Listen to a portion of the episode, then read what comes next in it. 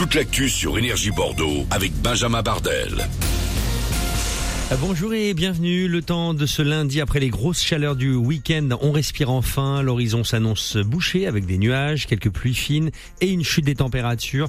Il fait actuellement 18 degrés de moyenne sur la Gironde. Il fera 21 pour la maximale de ce 23 mai au Pila, à Codéran, au Barp et àÉsine. C'était la météo sur Énergie avec le village du meuble, avenue Jean Perrin à Mérignac et sur villagedumeuble.com.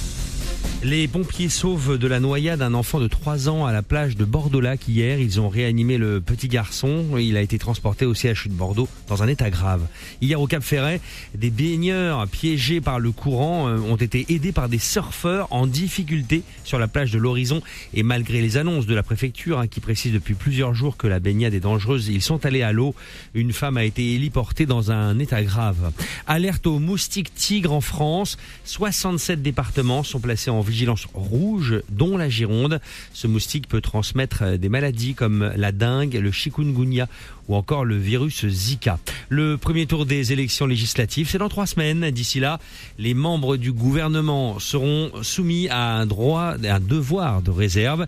Ils doivent rester discrets pour ne pas interférer dans la campagne. On les verra quand même tous aujourd'hui à l'Elysée pour la photo de famille lors du premier conseil des ministres du nouveau quinquennat d'Emmanuel Macron. 100 millions de déracinés dans le monde. Bilan vient d'être présenté par les Nations Unies qui insiste évidemment sur euh, les répercussions désastreuses de la guerre en Ukraine. 100 millions de personnes vivent loin de chez elles, obligées de tout quitter à cause des conflits, des violences et des persécutions. C'est l'un des quatre plus prestigieux tournois au monde. Roland Garros a débuté hier à Paris avec la victoire de la nouvelle star espagnole Carlos Alcaraz, son idole, Rafael Nadal, fera son entrée dans la compétition aujourd'hui lundi, tout comme Novak Djokovic, tenant du titre et favori de cette nouvelle édition. Côté français, on aura aussi Richard Gasquet et Benoît Paire pour la France. Kylian Mbappé, lui, sera aux 20h de TF1 ce soir.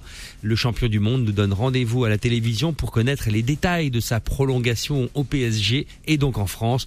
Auparavant, il aura donné une conférence de presse au Parc des Princes. Et puis une première étape franchie pour inscrire le stade Chabandelmas à Bordeaux aux monuments historiques. Seule condition pour la mairie que le toit soit équipé de panneaux photovoltaïques. Le dossier avance dans ce sens. Voilà pour l'actu.